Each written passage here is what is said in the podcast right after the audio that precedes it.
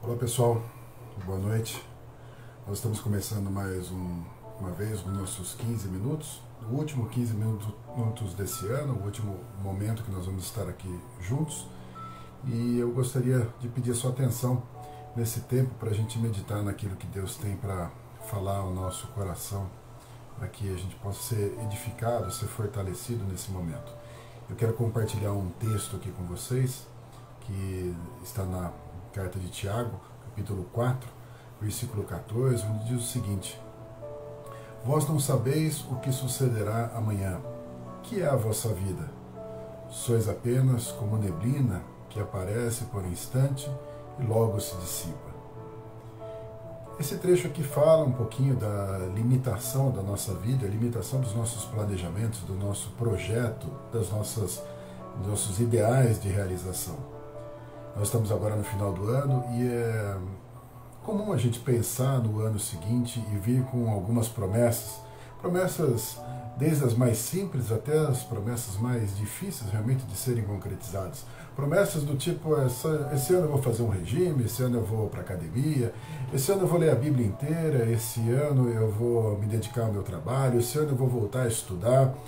Planejamentos como esse, planejamentos às vezes até mesmo de mudar de cidade, ir para um outro lugar, de reestruturar, fortalecer a sua família, fazer a família crescer para aqueles que ainda querem ter um filho.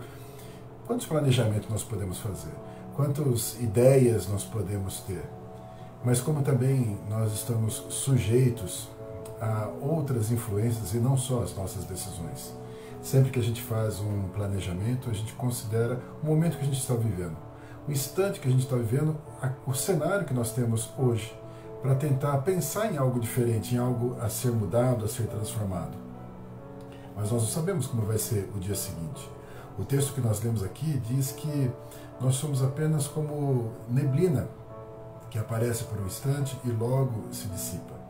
Ainda que Tiago esteja falando de uma forma bastante radical sobre essa a, a nossa característica, né, o quanto que os nossos planos são falhos, ele diz com muita clareza também, um versículo anterior, ele diz: é, Agora vocês dizem, hoje ou amanhã iremos para tal cidade, lá passaremos um ano e negociaremos e teremos lucros.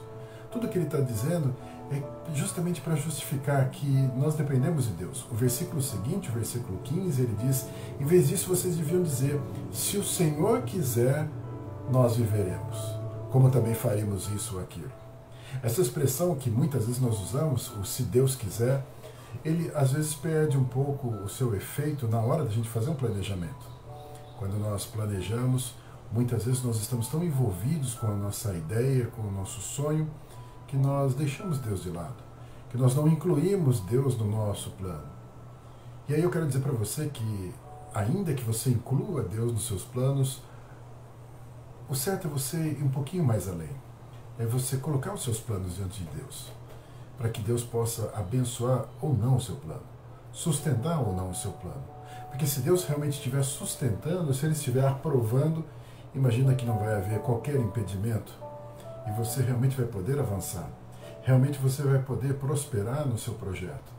O seu sonho, se for aprovado então por Deus, ele é um projeto de sucesso. Ele é um projeto abençoado se estiver alinhado com aquilo que Deus quer fazer, com aquilo que Deus pretende fazer, com aquilo que Deus gostaria que você efetivamente se envolvesse, tenha certeza que isso vai ser uma grande bênção para a sua vida. É uma forma, então, de você garantir um patrocinador do seu projeto. Aquele que move todas as coisas, aquele que faz todas as coisas, aquele que tem poder sobre todas as coisas. Então considere, quando você for fazer o seu plano, o seu projeto para o ano de 2021, Considere se você está alinhado com a vontade de Deus, com o plano que Deus tem para a sua vida. Ainda que Deus te dê liberdade para fazer muitas coisas, Ele não vai interferir em muitas das suas decisões se o seu plano estiver alinhado com aquilo que Ele gostaria de realizar na sua vida. Tenha certeza que Ele vai suprir de todas as formas, Ele vai sustentar de todas as formas. Ele vai realmente patrocinar essa sua jornada no próximo ano, no ano de 2021. Então alinhe seus planos com Deus, alinhe o seu projeto com Deus. Invista esse tempo de oração buscando realmente qual que é a vontade de Deus para a sua vida. O que Deus gostaria que você estivesse fazendo no próximo ano. Aonde você deveria estar e o que você deveria estar fazendo. Que área da sua vida você deve realmente investir, que você deve se preocupar. Tenha certeza que Deus tem o melhor para você, Ele quer o melhor para você, Ele não quer que você perca tempo, Ele não quer que você se desgaste, Ele não quer que exista qualquer tipo de frustração para você. Ele quer abençoar a sua vida, Ele quer alegrar a sua vida, Ele quer dar um ano melhor do que esse e cada vez melhor. Então apresenta diante dele, pergunta para ele, sujeita, submete o seu plano à aprovação de Deus. A palavra de Deus, quando fala sobre pedirmos as coisas para Deus e sermos atendidos, até nos mostra a intensidade dos nossos pedidos e a intensidade da atenção de Deus em realizar todas as coisas, mostra a nosso, nosso alinhamento com Deus. Não mostra um Deus que faz aquilo que nós imaginamos, aquilo que nós simplesmente queremos.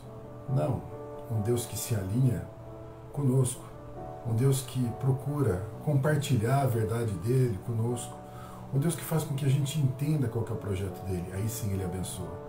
Aí sim ele cuida. Aí sim ele a realiza porque o seu desejo, o seu pedido vai estar alinhado com ele, debaixo da orientação dele. Não tem por que ele não fazer. Não tem por que ele não te dar o melhor. É isso que ele quer para sua vida. Então, antes de você se debruçar para planejar 2021, se ajoelhe para orar e peça a direção de Deus para sua vida. Amém?